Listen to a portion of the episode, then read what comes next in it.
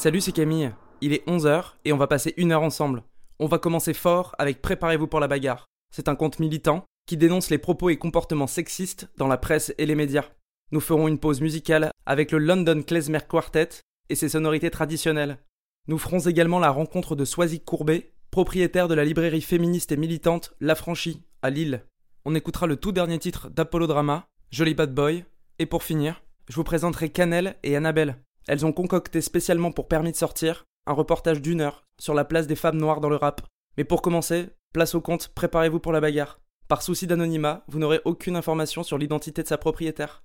La qualité audio de ces entretiens n'est pas optimale. Néanmoins, je vous souhaite une bonne écoute.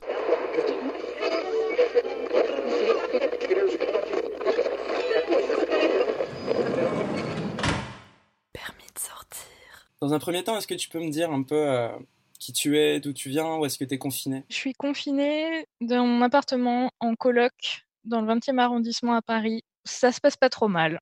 Il manque un peu de soleil, mais, euh, mais ça va, j'ai pas à me plaindre. Ok. Est-ce que tu peux te, te définir, que ce soit en termes de genre, de, de race, de militantisme, tout ce que tu veux Oui, bah alors, euh, je suis euh, féministe, hein, manifestement. Je suis une femme cisgenre, blanche, hétérosexuelle, euh, jusque-là, en tout cas appartenant au, au système d'hétérosexualité, mais euh, je travaille à ma déconstruction. Donc pour l'instant, je dirais que je suis pas grand-chose à ce niveau-là. Je suis, je suis en introspection. Ok.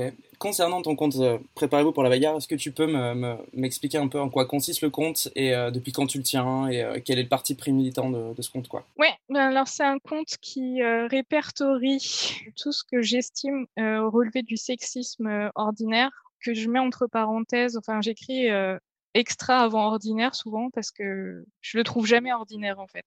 Mais euh, ordinaire dans le sens où il passe inaperçu et il est dans le langage courant et on n'y fait même plus attention. Donc c'est ça que j'essaie de faire, c'est c'est plutôt dans les médias et sur les réseaux sociaux, plutôt autour de la parole publique. J'avais l'intuition avant de commencer qu'on baignait dans une culture euh, hostile et j'arrivais pas à, pour le coup, mettre de mots dessus. J'ai quand même cette forte impression que ce qu'on pouvait entendre euh, finissait par euh, rentrer dans nos, dans nos pensées et que ça nous conditionnait euh, inconsciemment. Et j'ai essayé, enfin, je, voulais, je- j'en avais repéré deux, trois, les plus énormes, que, que je portais en fait un peu en moi. auquel je repensais alors que je pensais à rien dans le bus. Je me disais, tiens, ça, c'était quand même un peu chaud. Notamment tout ce qui était autour de l'affaire Strauss-Kahn, tout ce qui avait été dit sur Nafissatou Diallo. Vraiment des trucs que j'avais euh, comme ça, euh, qui me pesaient. Et, je me suis dit, si cette parole-là, je l'ai repérée, est-ce qu'il n'y en a pas d'autres que je vois pas? Et est-ce que ce serait pas intéressant euh, d'essayer de faire un mur un peu assez austère avec toutes ces phrases-là à la suite qui prouveraient qu'on y est confronté en permanence? C'était le point de départ. Je savais pas du tout, de manière naïve, avec le recul, si j'aurais du contenu, assez de contenu. Une fois euh, toutes les plus grosses citations euh, écrites, euh, est-ce que j'aurais vraiment quelque chose à dire avec ce compte? Sachant qu'en googlant, euh, je, je trouvais des top 10, des top 20, des, des pires euh, citations sexistes en politique. Donc je me disais, bon, bah ça va, euh, j'en ai deux, trois d'avance. Puis je me suis dit, à un moment, il y en aura plus parce que c'est pas possible que, ça, que ce soit aussi permanent et aussi régulier. Donc j'ai fait le, le constat, je pense avec les gens qui ont commencé à me suivre aussi, que c'était tout le temps, toute la journée, tous les jours. Tous les jours, j'exagère, mais pas tant. On est vraiment sur une, régularité euh, très oppressante. Et je crois qu'une partie du, succès, entre guillemets, du compte, c'est qu'on a appris ensemble cette situation, en fait. Je pense que pareil, les gens, ils m'ont déjà dit, euh, on s'attendait à ce que ça s'épuise, en fait. On était curieux de voir euh, quand ça allait s'arrêter. Et en fait, on est dans une dynamique inverse de, on, on en a de plus en plus parce que, ben, à force de déconstruire, on voit des, des choses qu'on voyait pas avant, moi la première. Et voilà, le point de départ, c'était un peu euh, une vérification euh, d'une intuition. Est-ce que tu trouves qu'en en ce moment, tu as, il y a des, du sexisme du coup dans les médias qui est plus insidieux qu'avant, qui est plus discret, entre guillemets? Par rapport, euh, enfin, quand tu parles de maintenant, c'est Par rapport à quand tu as commencé et par rapport aux premières phrases qui t'est venues en tête et euh, qui ont été le point de départ du compte, est-ce que tu vois une- un changement dans la façon dont le sexisme euh, euh, se perçoit dans les médias? Je saurais pas dire en vrai. Je crois que ce qui a changé, c'est qu'on on le voit et qu'on le laisse plus passer, mais je saurais pas dire si c'était, euh, si ça a empiré ou si ça a toujours été comme ça et qu'on le voyait pas. Je dirais que c'est plutôt qu'on le voyait pas. Et ce qui me fait plaisir maintenant, c'est que y a, ça passe plus en fait. Dès qu'il y a quelque chose, ça, devient tout de suite assez massif et ça retourne à l'envoyeur euh, direct. Et souvent, les, les sites, quand c'est possible, euh, modifient les articles ou les gens, euh, en fonction de la gravité, s'excusent ou reconnaissent. Quoi. Je crois pas que ça empire. Je pense que ça change pas. Je pense que c'était toujours, c'est toujours pareil. Mais nous, on est plus plus sensibilisés, on s'en rend compte. On met des mots sur peut-être des choses qu'on, des malaises qu'on ressent à la lecture de, de certains éléments ou peut-être que c'est ça le changement. L'explication permet peut-être de, de, justement tilter que, ok, en fait, c'est pour ça. Ça y est, je sais pourquoi ça me gêne, en fait. Ouais, voilà. Bah, c'est un, un, retour qu'on me fait souvent, parce que du coup, comme la page, elle fonctionne avec une, une citation ou un mot unique, ça, ça interpelle souvent. Et euh, souvent, euh, ce qu'on me dit, c'est qu'on voit la phrase et qu'on se dit on voit pas le problème en fait. et, après, c'est en lisant la description que les gens reviennent vers moi en me disant ah oui. Bon, on vient aussi me dire que j'exagère, que je vois le mal partout, que que je vais trop loin. ça arrive aussi. Hein. En même temps, le mal est là. Hein. Voilà. J'aime bien cette expression voir le mal partout. J'ai envie de répondre bah oui. Et puis le double sens, c'est intéressant aussi. ouais, c'est ça. C'est génial comme formule. Tout à fait. Bon, voilà, le projet de départ, c'était ça. Et euh, bah, je suis étonnée moi-même euh, d'où on en est, quoi. Euh, comment tu fais pour, euh, pour recueillir toutes les infos? Comment tu fais pour les trier et, euh, avant de les diffuser quoi? Comment ça se passe? Est-ce que tu es aidé Est-ce que tu pas aidé Est-ce que tu fais le taf toute seule? Ben là, je suis, là, je suis toute seule. Hein. Donc, je pense que j'arrive un peu au bout d'un fonctionnement solo en termes de temps que ça représente et aussi en termes de qualité parce que comme j'ai ça, ça devient c'est une communauté de plus en plus grande mais il y a beaucoup de trucs parasites comme euh, bloquer euh, restreindre euh, supprimer les commentaires il y a de la logistique quoi oui, et puis et en plus, je, peux de moins en moins discuter, même si avec certaines personnes, ça sert à rien de discuter. Hein. Mais des fois, il y a des débats intéressants auxquels je coupe court direct parce que sinon, sinon j'y passe 8 heures par jour et c'est pas possible en fait. Donc c'est là que je me dis que j'arrive au bout de quelque chose. J'aimerais peut-être être un peu plus détendue et avoir plus de temps pour discuter avec les gens et surtout pour pour écrire et pour faire une veille plus sereine donc voilà, dans ce sens-là, je pense que j'arrive au bout du truc que, que, je peux faire seul. Donc je suis en train de réfléchir à la suite euh, des opérations. Mais sinon, pour te répondre, ben, en ce moment, euh, je reçois des, suggestions par euh, DM Instagram ou par mail, et puis je les lis et je vois si ça me, si ça, enfin si ça colle déjà au thème de la page parce qu'il y a déjà des pages comme Pépite Sexiste, par exemple, tout ce qui est autour du marketing genré, euh, tout ça, donc je leur renvoie souvent. enfin voilà, je vois si ça me, si ça colle à la page, que j'ai, si ça colle à un truc que j'ai envie de dire en ce moment, euh, si je suis inspirée, tout ça, et puis, euh, puis c'est comme ça que je fais mon choix. J'ai pas trop d'autres stratégies en vrai euh, éditoriales. J'ai pas de rythme particulier. Je peux en faire trois d'un coup, comme je peux pas en sortir pendant deux semaines. Euh, c'est un peu libre à ce niveau-là. Comment tu faisais à la base? T'allais chercher dans les médias, tu regardais les, les, articles, tu regardais les télés, tu faisais quoi? Ah oui, au début, alors euh, j'avais plein d'alertes. Enfin, je les ai toujours, mais je les regarde plus trop. J'ai des alertes Google sexisme, sexiste, sexisme ordinaire. Euh, donc, j'en je loupais pas un truc qui pouvait se passer. Mais même avec ces filtres-là, euh, j'avais pas forcément tout ou je les avais tard en fait parce que le temps que ce soit fait, qu'un article soit fait sur le sujet, je les avais trois quatre jours plus tard. Là, ce qui, est, différent, c'est que je les ai euh, en instantané, tellement il y a de monde euh, qui est un peu connecté partout. Euh, j'ai les infos beaucoup plus tôt, ça c'est une des grandes différences. Sinon, moi j'allais les chercher. Bah, je te dis, soit je les, je les connaissais déjà, je les avais, je les avais en tête finalement. Je sais pas comment expliquer, mais on les porte en fait quand on y pense, euh, regarde dans le rétro en se disant euh, c'est quoi la pire horreur que j'ai pu entendre euh, sur le sexisme et bah, en fait tu te rends compte que tu en as 10-15 déjà. J'allais, bah, après j'ai fouiné aussi dans les affaires principales hein, que j'avais en tête, dans l'affaire Bertrand Cantat, il faut pas chercher bien loin pour en trouver. En plus, c'était dans des médias genre Le Monde et tout, quoi. Il y avait aucune, il y avait aucun filtre. Peut-être que par rapport à ce que je disais tout à l'heure, ça a changé quand même dans ce sens-là où ou de, ce que je peux lire qui se faisait par exemple en début 2000 ou même avant 2010 qui, était complètement euh, choquant euh, par rapport à nos références actuelles. Peut-être que ça a un peu changé quand même. Tu le sens ça quand tu lis les, les, choses sur Internet par exemple, Le Monde est beaucoup moins euh, sexiste dans sa façon d'écrire ou des choses comme ça? Je pense qu'ils pourraient plus du tout sortir des éditos comme ils ont sorti sur l'affaire Quanta, de quelqu'un qui, je sais plus l'auteur, je sais plus rien, je te retrouverai si tu veux après, qui disait, enfin, où il, le présente en victime, où il, présente Bertrand Cantat comme victime d'un amour passionnel, qu'en fait il est plus à plaindre que la personne qui l'a assassiné. chose qu'on a quand même fait avancer deux trois trucs aussi sur le féminicide qui, a changé les choses. Mais c'est qu'après en fait on redécouvre des nouveaux trucs. Donc c'est ça. J'avais en tête Polanski qui a été quand même euh, aussi euh, assez euh, communiqué en tant que victime. Quoi. Le mec est victime de la situation et ça, c'est assez récent au final.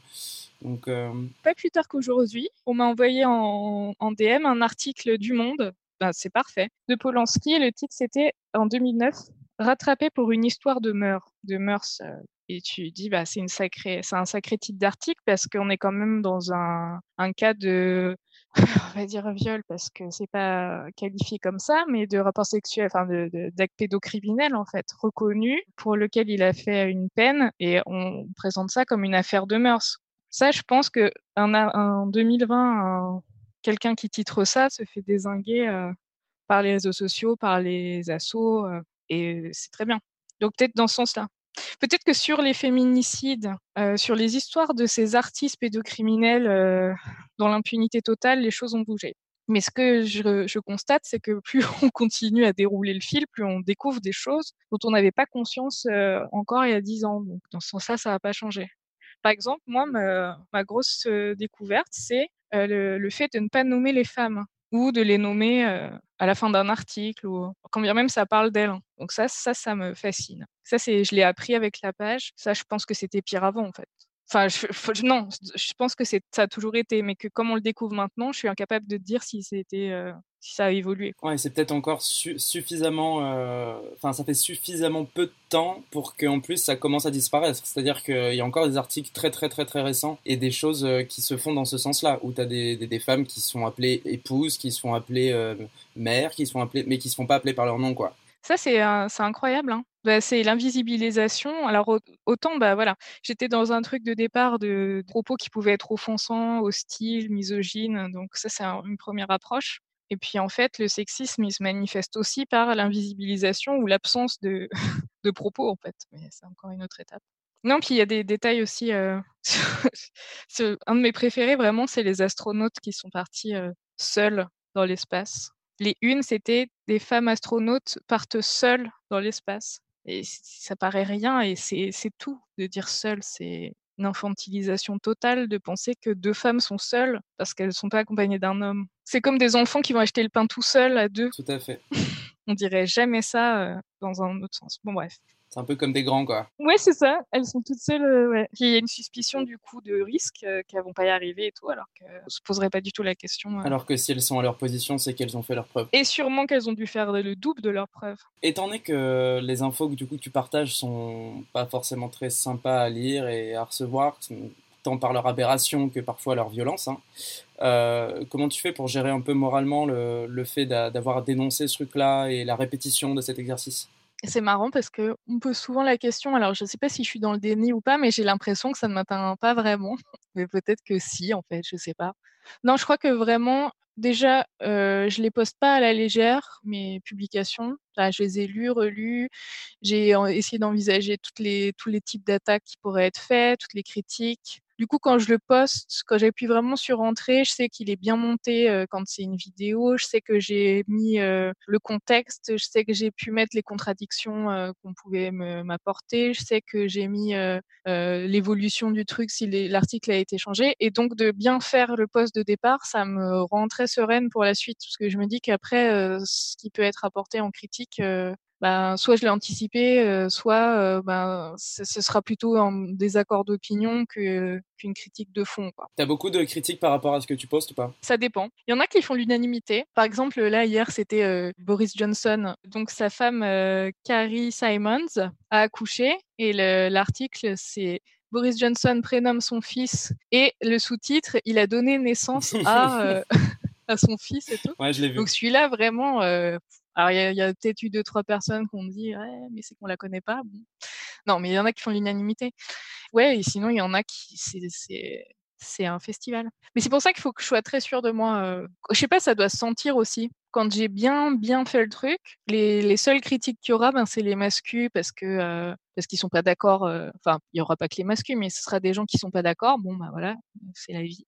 Moi, ce qui me fait, ce qui me déstabilise et ce qui me rend anxieuse ou triste et qui pourrait vraiment m'atteindre, c'est des critiques de militantes ou des choses qui seraient vraies dans le fait que j'ai essayé de manipuler un chiffre ou tu vois une suspicion de malhonnêteté, ça, ça, me déstabiliserait plus que en fait d'émettre un avis qui est le mien et que j'assume. Je sais pas si c'est clair. C'est très clair.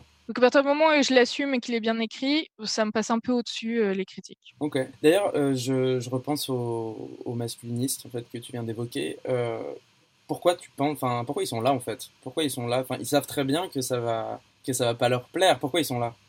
Ben, ça, c'est une sacrée question. Déjà, en ce moment, ils n'ont pas école parce que sans faire de d'agisme, c'est quand même sacrément des, des, jeunes hommes euh, très sûrs d'eux qui viennent expliquer, euh, qui viennent m'expliquer et, euh, à mes abonnés euh, en quoi des posts sont féministes ou non. Donc ça, c'est quand même assez drôle. Non, je sais pas. Moi, je trouve que ça relève un peu du marquage de territoire, quoi. Parce que un des trucs qui les agace le plus, c'est que je mets les commentaires restreints aux personnes qui sont abonnées à la page. Donc, s'ils veulent commenter, c'est très simple. Il suffit qu'ils s'abonnent à la page. Mais par orgueil, ils veulent pas le faire parce que ça veut dire faire monter mes nombres d'abonnés. Voilà, ils viennent en commentaire me dire ouais la liberté d'expression, mais en vrai c'est pas du tout la liberté d'expression parce que s'ils veulent s'exprimer ils ont qu'à s'abonner à ma page. C'est la liberté de marquer son territoire en dessous quoi que je leur euh, que je leur accorde pas. Donc je crois que c'est une question de marquer sa s'affirmer, marquer son territoire, euh, contredire. euh. Prendre de la place, quoi. Ouais, bah je sais pas, ils doivent, je sais pas. J'essaye de comprendre leur psychologie. Enfin, c'est pas pour rendre ça psychologique, parce qu'il y, a vraiment une idéologie derrière euh, dangereuse et donc c'est pas qu'une question individuelle, mais j'essaye de comprendre. J'avoue que je, me dis que c'est un tel temps passé à être malveillant et tellement c'est tellement peu constructif. Bah après, tu sais, c'est des mouvements réactionnaires euh, comme euh, la fâche. Enfin, ça appartient à la fachosphère pour moi. C'est réac, ça cherche à garder le statu quo. Donc je pense qu'ils paniquent parce que ça marche fort en fait.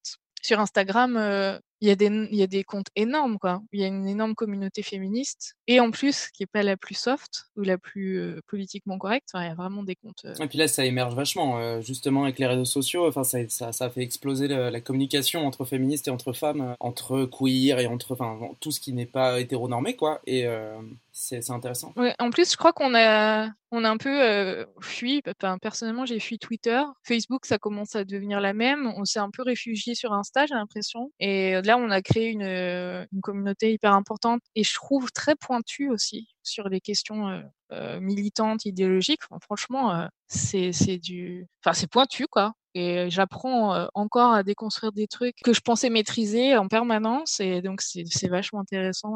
Donc, on a cette belle communauté-là. Et je pense qu'ils ont peur de l'ampleur que ça prend. Il y a une question de, de peur. Du coup, ils s'organisent en réaction à ça. Ok.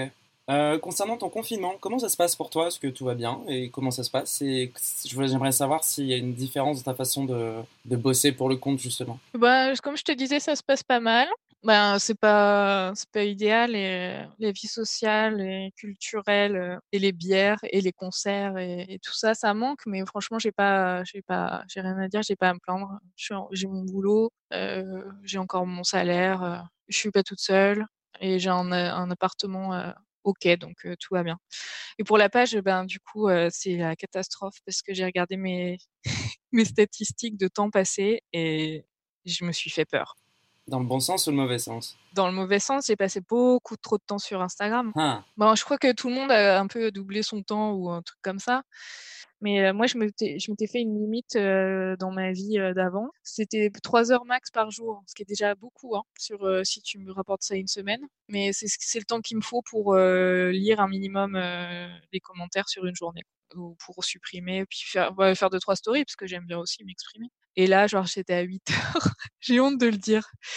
Donc euh, voilà ce que ça a changé. J'y ai passé beaucoup trop de temps j'ai été un peu trop émotive sur certains trucs parce que j'ai passé trop de temps. Euh, j'ai plus scrollé et discuté et regardé des pages euh, que écrit. Donc c'est pas bon. En tout cas, si j'ai passé du temps à réfléchir à la suite.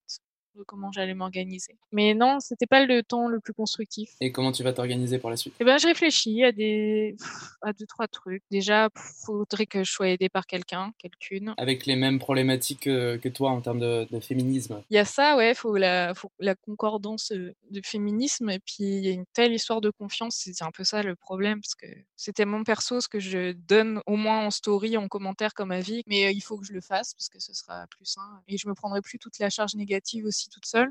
Puis il y a une question d'indépendance et de sécurité là auquel je suis en train de réfléchir aussi parce que bon Instagram, euh, je suis habituée, ça fait depuis un, peu plus d'un an que je suis euh, invisibilisée euh, en permanence, que j'ai peur qu'on me supprime mes posts et tout, donc j'ai fait des sauvegardes et compagnie. Je me dis c'est pas possible de laisser tout ce contenu que j'ai fait sur un réseau social uniquement, qui peut sauter à la moindre occasion qui peut me suspendre tout mon compte. Enfin, ça me fait un peu peur. Ce qui s'est passé avec quelques militants, enfin, je pense euh, récemment, il y a eu Barbara Butch, il y a eu pas mal de, comptes qui se sont fait avoir. Ouais, ouais c'est un truc qui me fait, qui me fait peur.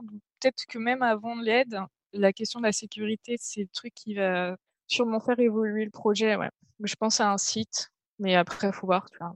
Un site qui, reprendrait déjà toutes les publications, sur lequel je pourrais écrire des choses différentes aussi. C'est mes réflexions. Comment tu vois la suite euh, post-confinement, mais du coup peut-être plus personnellement, étant donné que, que tu viens de me parler de, de ce qui se passe pour le compte. J'aimerais bien savoir comment tu, comment tu vois l'après, ce que tu aimerais voir émerger, ou ce que tu redoutes euh, politiquement, ou des choses comme ça. quoi. C'est marrant parce que ça a un peu changé euh, depuis qu'on en avait parlé. Non, alors ça n'a pas changé euh, ma crainte au niveau politique, qu'on arrive à nous réécrire l'histoire et à nous faire oublier que ce confinement, il est le fruit aussi de manquements et de la caisse du service public et des politiques néolibérales qui, ont été appliquées depuis tout ce temps. Voilà, ça, ça me fait un peu peur qu'on l'oublie. Euh, J'aimerais qu'on en profite et qu'on fasse euh, la fête et qu'on revoie nos amis, mais qu'on n'oublie pas ça et que surtout on se réorganise derrière euh, pour reprendre la lutte à tous les niveaux, quoi. Parce qu'on a été aussi pas mal sur le plan féministe cassé en fait. alors c'est un petit aspect de, de, la vie mondiale, hein. mais en France on était quand même au début de quelque chose, j'ai l'impression. Il y avait eu les manifs Polanski, il y a eu la, la marche en non mixité pour la Journée internationale des droits des femmes, il y avait quand même des choses qui sont passées. Il y a eu des réactions euh, violentes aussi euh, dans les médias, mais c'est parce que la prise de parole était tellement euh, inévitable et, et, forte et en colère que j'avais, j'avais le sentiment qu'il se passait un truc et puis bim, tout ça s'est effacé. je suis d'accord avec toi. Enfin, c'est pas effacé parce que ça a pris une autre forme. J'ai pas l'impression qu'on se soit calmé. Par contre, on est en train de, préparer sans que ce soit coordonné, mais j'ai l'impression qu'on est tout en train de se dire bon, ça s'est pas arrêté. Quoi. Alors, ce qui peut être intéressant peut-être, c'est que là, on se retrouve avec quand même beaucoup de gens qui commencent à être bien vénères, euh, qui se politisent, qui ne l'étaient pas forcément. Mm, mm. Et ça, tout domaine, tout domaine confondu. Hein, je suis pas forcément en train de parler de féminisme. Et tout le monde a, a envie un peu d'aller prendre sa revanche sur, sur l'État et sur le système. quoi. Donc, il y a peut-être un moyen de convergence de masse. Ouais pas forcément d'idéaux, mais de monde dans la rue, tu vois, l'aspect de la masse, tu vois. Mais ouais, en plus, ce confinement, ça a un peu euh, rassemblé des choses qui n'étaient pas, euh, qui n'allaient pas encore ensemble, et à mon grand regret. C'est un peu le, le, syndicalisme ou les, luttes sociales faire le lien entre la caisse du service public et le féminisme, il n'est pas évident. Là, on s'est rendu compte qu'en première ligne, des métiers précaires ou sous-évalués, bah, c'était des femmes. Du coup, je pense qu'il y a une passerelle là qui s'est faite dans l'esprit de chacun, où on pouvait connecter le, le féminisme au syndicalisme entre guillemets classique quoi. Puis ça a peut-être euh, tilté dans la tête des gens aussi que ok en fait euh, c'est les femmes qui font un peu vivre le truc là. Bah ouais, je, crois que c'est bien, ça a été bien compris ça, et que là ça a ouvert une brèche pour converger encore plus. Et ça fait plusieurs années qu'en France il y, a, y, a des tentatives de faire des grèves féministes, mais c'est on n'était pas du tout mûr collectivement pour, les, faire, alors qu'il y en a eu en Suisse ont été assez massives. Je me dis qu'avec euh, après un épisode comme ça, le lien il est clair en fait, c'est que c'est que ces personnes-là peuvent totalement revendiquer des augmentations de salaire, l'égalité salariale déjà, et que ça, ça, ça sera pas étonnant. Enfin, les gens vont pas se dire, mais attendez, c'est quoi le rapport? Le féminisme va être derrière et ça va être logique. Ouais, je pense que, ouais, puis même par rapport aux syndicats, euh, je crois qu'il y a une passerelle qui s'est fait aussi. Bon, il y a des syndicats qui sont déjà très alliés féministes, mais c'est pas forcément évident euh, de, de voir le lien entre les choses et au-delà de juste l'inégalité salariale. Donc, je crois que ouais. Bon, effectivement, il y a des trucs qui sont créés et donc pour la suite, j'espère que ça va tenir quoi et que ça ce sera pas ça aura pas cassé les d'une part l'émulation féministe qu'il y avait avant et qu'en plus ça va renforcer de dynamique. Mais voilà, j'ai juste peur. Après, faut pas s'interdire de là d'avoir envie de souffler et de se défouler et de sociabiliser et tout. On n'est pas obligé de faire euh, les manifs le 12. Il hein. faut se laisser le temps. Mais, euh, Mais il faut pas oublier qu'il faut le faire. Ouais, c'est un peu ça mon, mon espoir. Moi, je peux pas savoir à quel point ça me ça m'excite un peu de, de, de me dire qu'on va peut-être réussir à... Tu sais, par exemple, le mot masse, c'est quand même quelque chose, quand on, parle, quand on parle de la masse dans les médias, c'est quand même un truc assez péjoratif. Mm. Et en fait, bah, la masse, ça a une puissance de ouf, parce que si tu as vraiment quelque chose de massif qui se passe en termes d'humains, tu bloques plein de choses et tu peux vraiment faire des actions.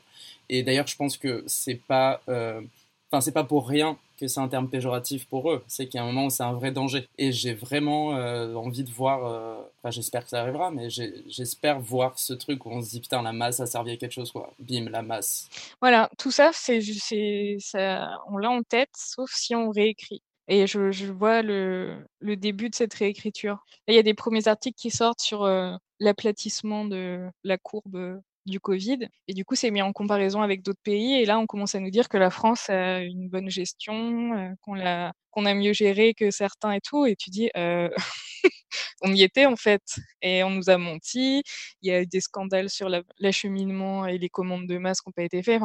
Voilà, juste, euh, méfions-nous de cette réécriture euh, héroïque, quoi. Après, ça peut être notre rôle aussi, hein, de, d'écrire l'histoire comme elle est, de laisser des traces euh, artistiques, par exemple, ou des trucs filmés, ou des choses comme ça, qui montrent que ça, en fait, c'est pas, c'est pas vrai. Tu vois, pour qu'il y ait des, archives, quoi, tu vois. Ouais, tu vois, par exemple, dans les livres d'histoire, tu auras des photos des, des, réunions de crise, c'est que des mecs blonds du gouvernement, il n'y a plus de ministre, il n'y a aucune ministre femme, d'ailleurs, ils l'ont l'ont fait sauter quand c'est devenu critique. Il y aurait les émissions de télé, tout ça, on ne verra pas que sur le terrain, dans les faits, qui était là, qui coud des masques en ce moment de manière complètement gratuite et invisible pour tous ses entourages, qui a gardé les enfants des, du personnel soignant. Voilà, ça c'est toujours pareil. Après, tu as la, la, parole officielle et puis les faits. Et là, on, on était tellement dans une clairvoyance des faits que j'espère qu'on va rester dedans. Je le souhaite aussi. Eh ben écoute, merci à toi. J'ai terminé mes petites questions et c'était trop cool. cool. Permis de sortir. Merci à cette femme derrière le compte Préparez-vous pour la bagarre d'avoir pris le temps de répondre à mes questions et d'avoir accepté l'exercice. Restons vigilants. Cette pandémie est un coup de frein sur nos vies, pour le meilleur, mais certainement pour le pire. Il va nous falloir un peu de courage et beaucoup de détermination, avec un seul objectif, Continuez ce que le mouvement féministe et beaucoup d'autres ont enclenché. La brèche se dessine. Il va falloir l'ouvrir, en grand, s'engouffrer et y réclamer nos droits. Allons boire des verres, voyons nos amis, prenons plaisir à pouvoir sortir, mais on n'oublie pas, on se voit en manif. Un peu de musique avant de retrouver Soisic Courbet avec le London Klezmer Quartet. Permis de sortir. Mm-hmm. Mm-hmm. Mm-hmm.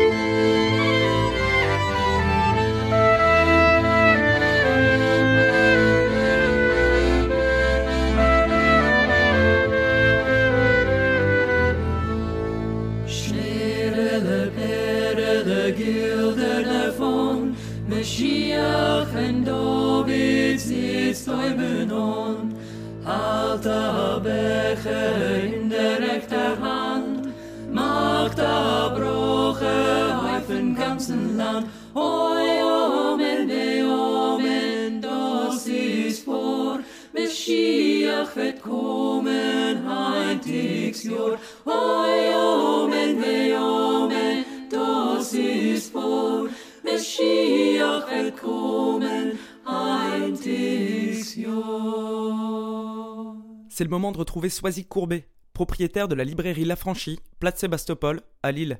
J'ai pu m'entretenir avec elle via visioconférence, nous avons parlé de son commerce, de ses convictions et de deux ouvrages qu'elle a voulu mettre en avant. Bonne écoute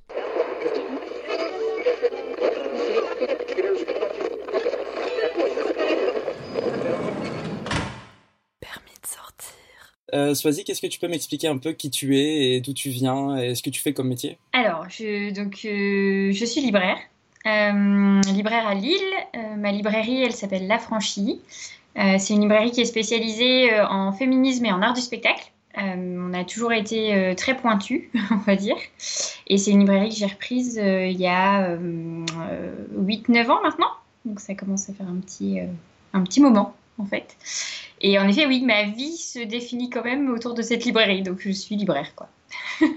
C'était déjà euh, activement féministe et, et théâtre avant. En fait, quand j'ai repris la librairie en, en 2012, euh, on était vraiment spécialisé en art du spectacle. On s'appelait Dialogue Théâtre, on était dans le Vieux-Lille. Et c'est euh, il y a quatre ans, en fait, j'ai déménagé pour venir place Sébastopol. Et là, en fait, euh, je me suis accordé en fait un mini rayon qui était mais vraiment tout petit sur mes lectures féministes. Et c'est petit à petit en fait que j'ai rencontré une clientèle qui était autant en demande que moi en fait de déconstruction. Et donc on a un peu déconstruit ensemble petit à petit et jusqu'à vraiment développer en fait tellement euh, ce rayon. Il a été hyper développé dans la librairie et en même temps il a pris d'autant plus de place dans ma vie ce combat que pour moi ça devenait nécessaire en fait que la librairie euh, évolue et donc euh, on a fait de des féminismes notre deuxième spécialité et on a changé de nom pour la franchise avec un E. avec un E surtout.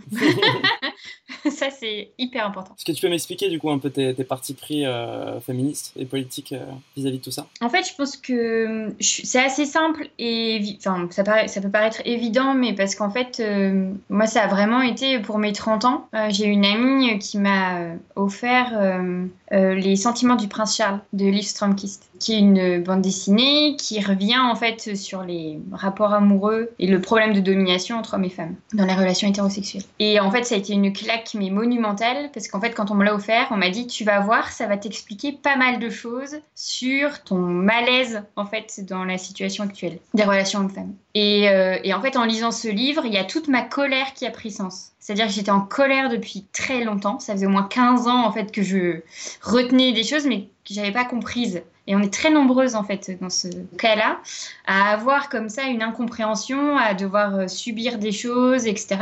Et à pas savoir les expliquer. Et donc euh, moi les livres ont vraiment mis des mots sur euh, ce que je ressentais.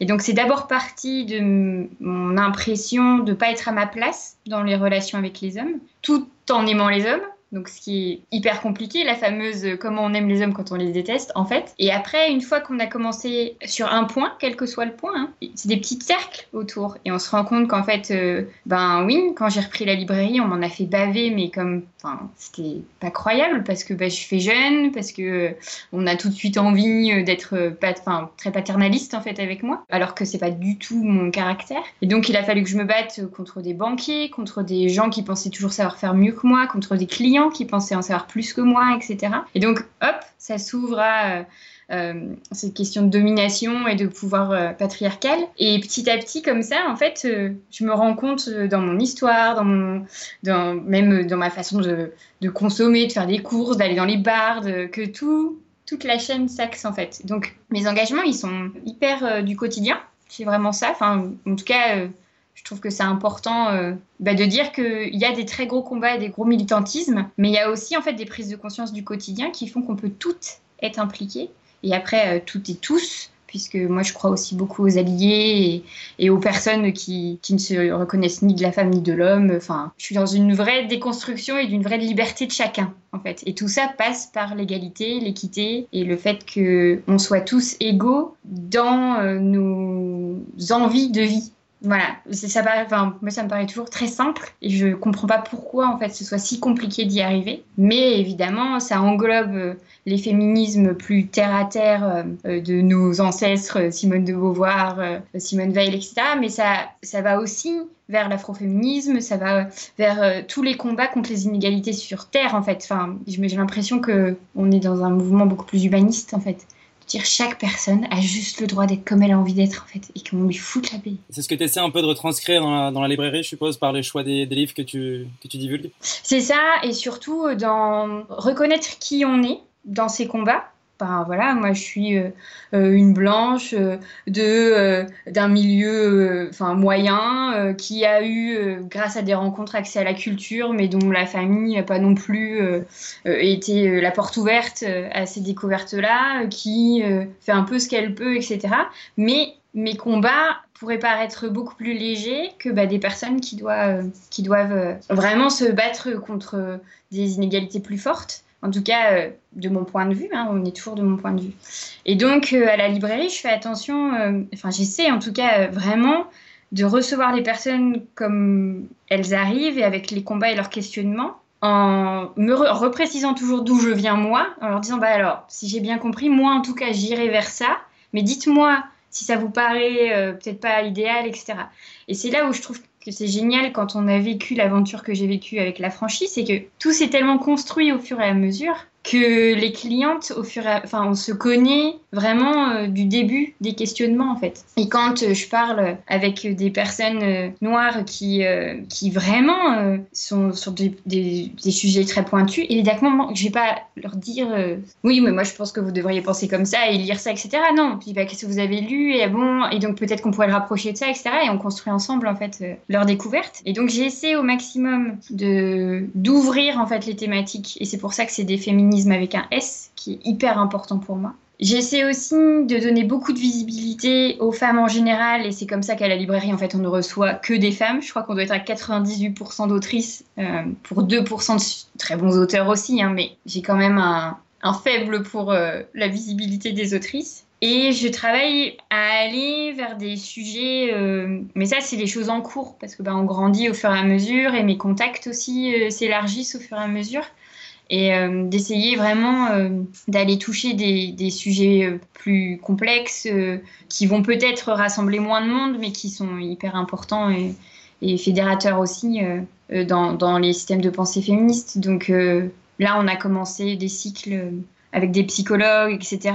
On a parlé de Preciado, de Maggie Nelson. Euh, et tout ça, c'est des sujets de pensée euh, qui demandent vraiment à ce qu'on s'y consacre, en fait. Parce que parce qu'on peut pas dire comme ça d'un coup qu'on a compris la pensée de Preciado, c'est pas possible. Enfin, il faut vraiment euh, le confronter, en fait, dans, son système de pensée.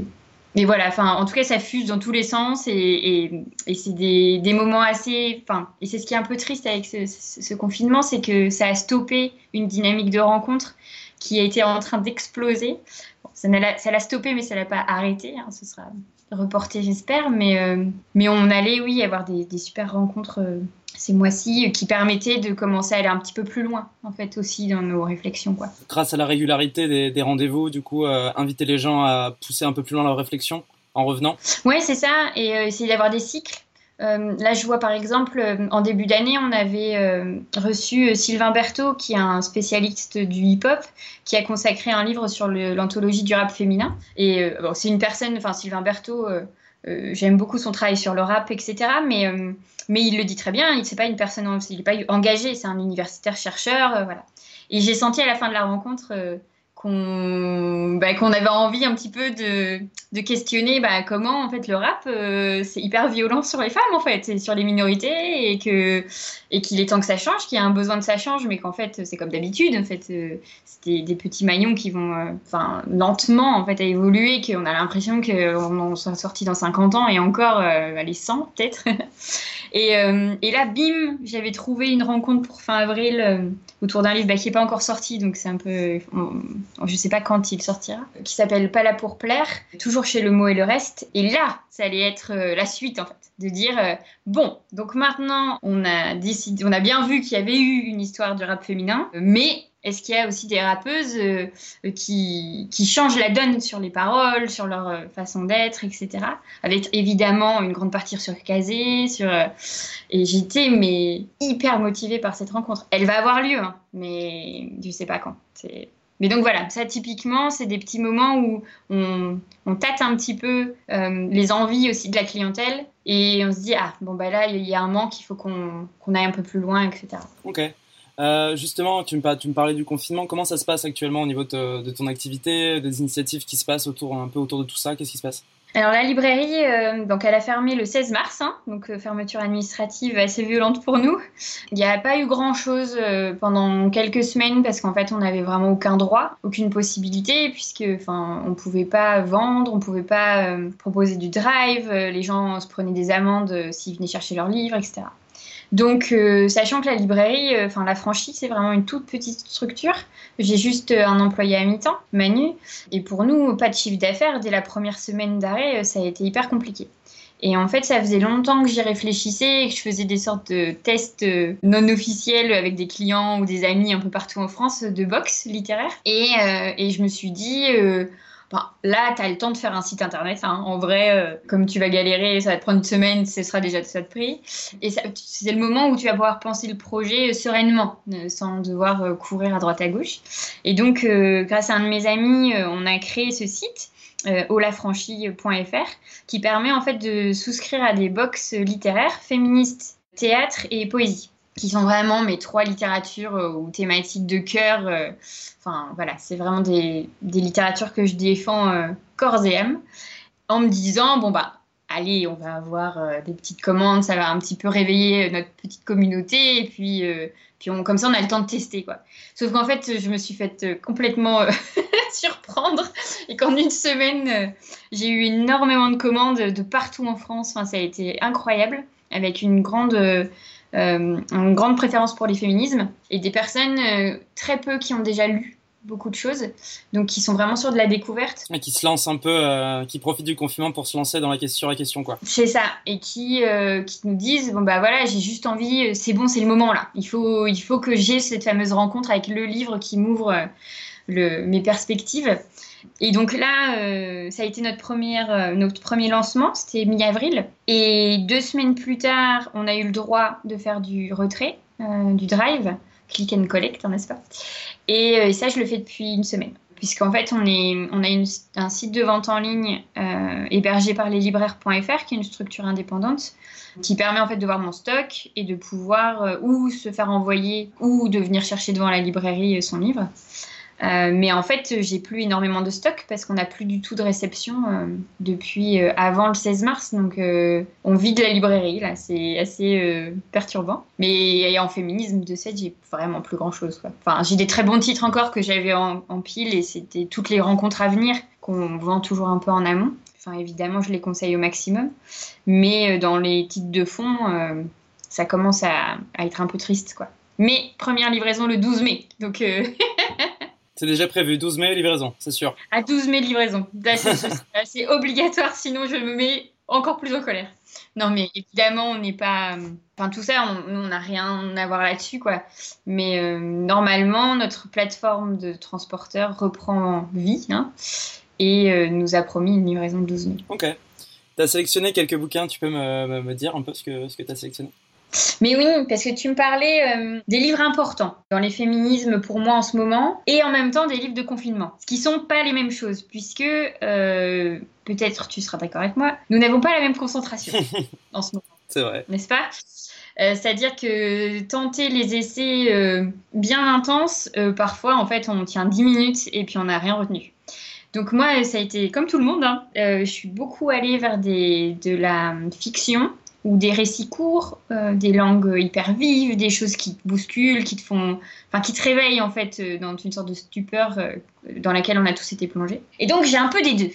J'ai ce côté, il aurait fallu qu'on prenne vraiment le temps de lire ces livres parce que vraiment ils vont changer votre vision du monde, mais en même temps on a plus tendance à aller vers ces titres-là. Donc je me suis dit, qu'on allait faire un petit patchwork et surtout de s'axer aussi à la, à la rentrée, aux rentrées littéraires et en tout cas à ce qu'on défendait en fait dans notre planning de, de, ce printemps. Donc juste avant de fermer, on a reçu euh, Elvire et Sarah de la Clit Révolution. Qu'on se souvienne quand même, hein, euh, on était à quelques jours après euh, les Césars et la récompense de Polanski. On était toutes et tous dans des, enfin en tout cas une majorité dans une colère assez noire et ce, ce sentiment de ne pas savoir quoi faire. Et ce qui a été chouette quand j'ai reçu euh, la Clit Révolution pour leur euh, manuel d'activisme féministe, c'est qu'en fait, ça donne des clés pour agir directement. Et celui-là, vraiment, je le recommande à tout le monde, même si on est déjà des féministes euh, engagées depuis très longtemps, etc. Mais parce qu'en fait, ça permet de se dire, on peut faire des choses, et quand on le voit, on se dit, même si c'est juste mettre un collage à sa fenêtre, en fait, garder le combat. Parce que là, on nous endort, en fait, en ce moment, en nous laissant dans nos intérieurs de pas beaucoup de mètres carrés, en tout cas pour moi. Euh, mais en fait, non. En fait, c'est quand on va pouvoir sortir, c'est là où il faut se réaccaparer l'espace et nos combats, en fait. Et, Sarah et Elvire, elles ont ce don, en fait, de simplifier le combat, alors qu'elles ont vécu des trucs de ouf, et elles expliquent tout ça, donc c'est génial. Et d'ailleurs, euh, elles avaient communiqué au tout début du confinement, euh, et si vous avez notre, notre livre, vous avez de la chance parce que euh, on vous explique comment survivre dans, quand on est en garde à vue. bah, considérez que bon, vous pouvez adapter ça à votre confinement, quoi. Ce qui est pas faux du tout, je pense. Hein. C'est un vrai truc. Eh non, mais c'était génial. Et donc Sarah qui faisait du yoga, comment ne pas, enfin après évidemment elle, elle s'adaptait plus à la situation euh, euh, qui devait être plus tendue que quand même dans nos intérieurs. Mais et encore, euh, ça dépend malheureusement des situations. Mais donc ça, vraiment, moi je le conseille pour même les jeunes femmes en fait, même les jeunes engagés en fait, à partir de 12, 13 ans, go quoi. Tout le monde. Mais oui, et puis t'as des portraits de femmes qui ont changé l'histoire, mais pas de celles dont on entend vraiment parler souvent. Donc c'est cool. Donc voilà, en plus il est hyper beau, enfin hyper chouette. Ensuite, on avait euh, aussi reçu euh, Iris Bray, euh, qui a fait un superbe ouvrage, Le regard féminin, une révolution à l'écran, qui parle de ce fameux female gaze. Et sur les réseaux, enfin, je suis assez active sur Instagram et Facebook. Euh, pour essayer de continuer en fait euh, de faire des partages euh, bah, comme on fait dans la librairie mais virtuellement parlant quoi.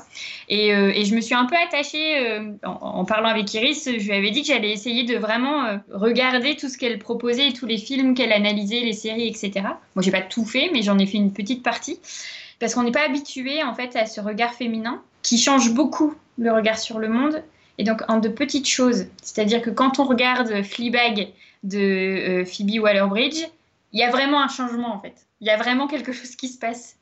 Tout comme euh, Jeune fille en feu euh, de Céline Sciamma, c'est des, des électrochocs de regard et qui ne sont pas que sur le film euh, ou le, cinéma ou la télévision ou les séries, qui peuvent vraiment se porter sur le monde.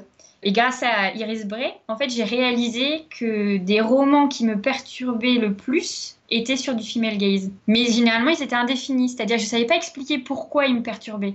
Je savais pas pourquoi. Euh, et, j'ai trouvé ça démentiel. Enfin, j'étais dans une sorte de reika. Euh, mais mon Dieu, c'est donc ça. Oh, mais c'est absolument génial. Donc Iris Bray, elle fait du bien à la culture en fait, mais vraiment. Et en plus, euh, elle intervient, elle, suite au César, elle est intervenue pas mal en fait dans des podcasts, etc. Et donc on peut vraiment entendre son propos et comprendre qu'il faut soutenir la création de ces autres regards. Des hommes le font aussi, donc ça montre bien que c'est pas genré en fait. C'est un art qui peut se créer, c'est de la du savoir-faire, c'est euh, et, je trouve que c'est chouette aussi de pouvoir expliquer des propos comme ça en dehors d'un système de genre. C'est un travail cérébral, je pense, de voir différemment les choses comme euh, de ce qu'on nous a inculqué qui est au final très patriarcal et, et d'un seul côté, quoi. Ouais, et puis de se dire aussi que c'est ok d'accepter, d'aimer voir des films euh, avec un male gaze à partir du moment où on sait que c'est un male gaze et qu'on sait pourquoi on le regarde. Point barre. Après, on peut accepter et on peut aimer les deux. Et, c'est tant mieux parce que bon, ben, on a peu de propositions encore sur le female gaze. Mais de savoir pourquoi on le regarde chacun, ce qu'on en retire et ce qu'on en retient, bah, c'est hyper important. Mais encore une fois, c'est juste savoir, c'est juste maîtriser en fait euh, quelque chose qu'on nous a enlevé depuis toujours en fait. nous impose un regard, alors qu'en fait, il y en a plein et des multiples. Et je me suis sûre qu'on arrivera à un moment donné euh, à des, des regards euh, qui seront ni male ni female et que, enfin voilà, on n'est qu'au début en fait de ces regards-là. C'est passionnant. Et le livre est vraiment très chouette. Elle dé- décortique les plans, les, les histoires, tout ça. Enfin, vraiment très très bien. Allez voir sur nos réseaux sociaux. Je partage énormément de livres en ce moment. Justement, en parlant des réseaux sociaux, est-ce que tu peux me donner tous les renseignements qui permettent de, de commander les bouquins, de, de renseigner les gens sur, sur ce qui se passe en ce moment euh, pour, pour la franchise? Alors, pour euh, suivre nos recommandations, Instagram, donc euh, La Franchie Librairie, Facebook, La Franchie Librairie. Pour acheter, vous voulez être surpris? Olafranchie.fr. O-H, lafranchie.fr. Vous voulez juste acheter ce que vous cherchez. C'est notre site internet euh, de vente en ligne sur leslibraires.fr qui est en train de changer de nom. Donc il ne faut pas paniquer, mais je pense qu'au moment en fait de, de- du podcast, euh, on sera, j'espère, à jour. Euh, et ça, là, c'est lafranchilibrairie.com. Permis de sortir. Merci à Swazik Courbet d'avoir accepté l'exercice et d'avoir répondu à toutes mes questions. C'était très agréable de discuter avec quelqu'un d'aussi passionné. J'espère que son enthousiasme et sa petite sélection de livres vous aura donné envie de dépenser votre argent dans sa librairie. Rendez-vous sur Facebook et Instagram, La Franchie Librairie, et sur leur site olafranchie.fr. On se fait une petite pause avec Apollo Drama, qui vient de sortir son tout nouveau titre, Jolly Bad Boy.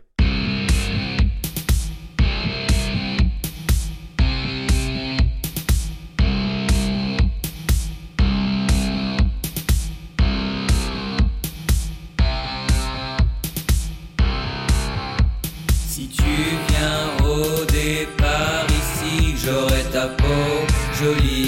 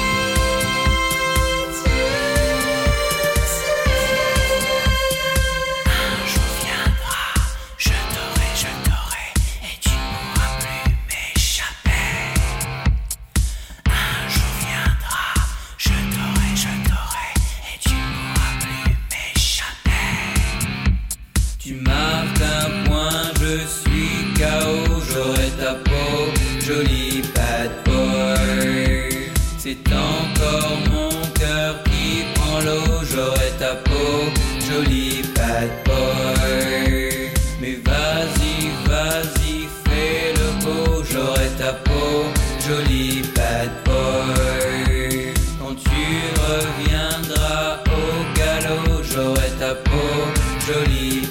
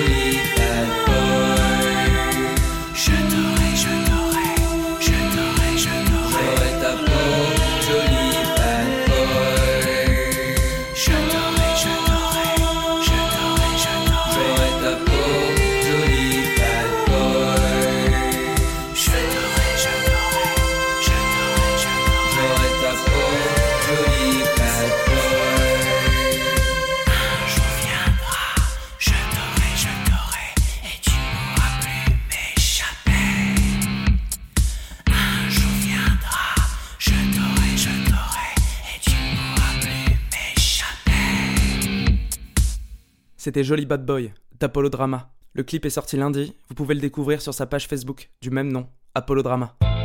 Militante, musicale, culturelle.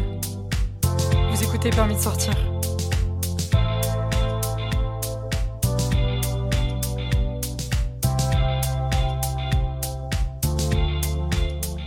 Il est temps que je vous présente Canel et Annabelle. Pour cela, il faut que je vous parle un peu de Canel. Malgré la distance, puisqu'elle vit en Martinique, Canel est l'une de mes plus proches amies. Elle m'a fait littéralement exploser le cerveau en lançant d'un coup d'un seul ma déconstruction sur les questions de race.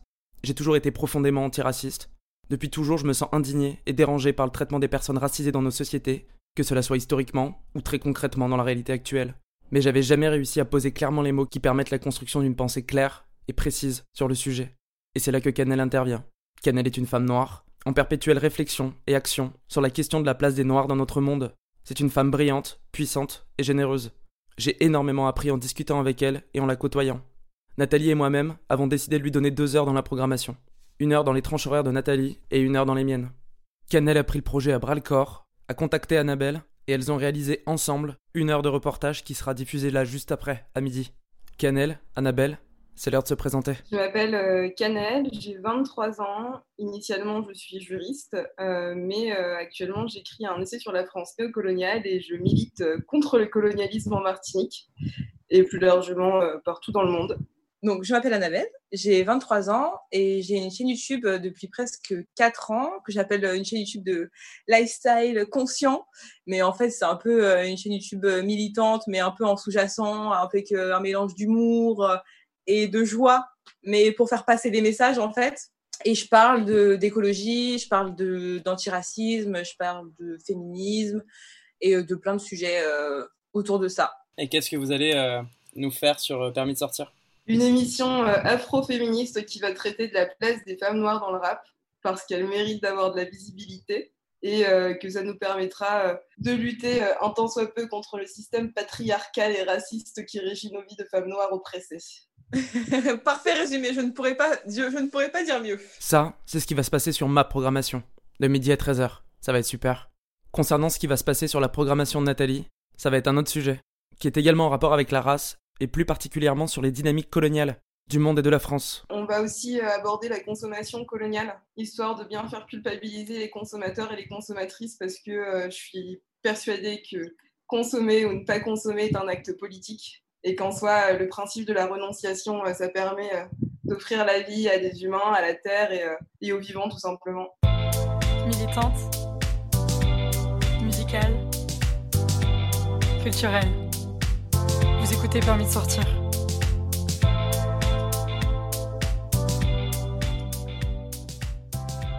La consommation coloniale, ça sera de 21h à 22h, pour vous faire réfléchir juste après votre dîner. Vous vous sentirez pas forcément très bien face à votre assiette, mais c'est une question essentielle en vue de l'esclavagisme, qui résulte de notre consommation occidentale.